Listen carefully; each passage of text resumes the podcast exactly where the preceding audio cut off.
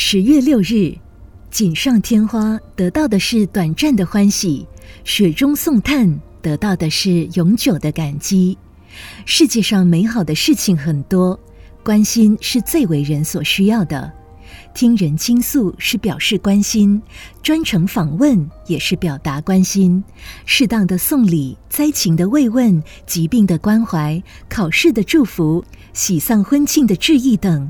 总之，一句关心就是代表一种善意、一种友爱、一种祝福、一种联络。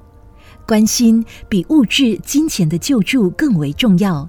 现在的社会进步，凡是有善心的人都抱着人饥己饥、人溺己溺的爱心，给予救灾续贫，给予多方协助。但是老弱的人最需要的是关心，贫苦的人更希望的是关怀，因为救济容易使人没有尊严，关心会令人得到鼓舞。所以佛陀对愚笨的盘特的关怀，对单份的尼提的关怀，尤其佛陀说，对于病苦的众生，更要多一分关怀。我们从小受过多少人的关怀？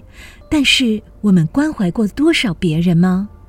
所谓贫在闹市无人问，富在深山有远亲。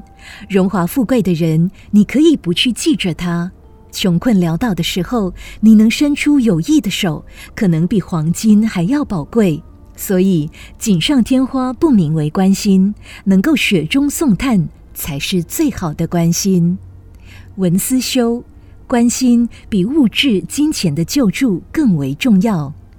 每日同一时段与您相约有声书香。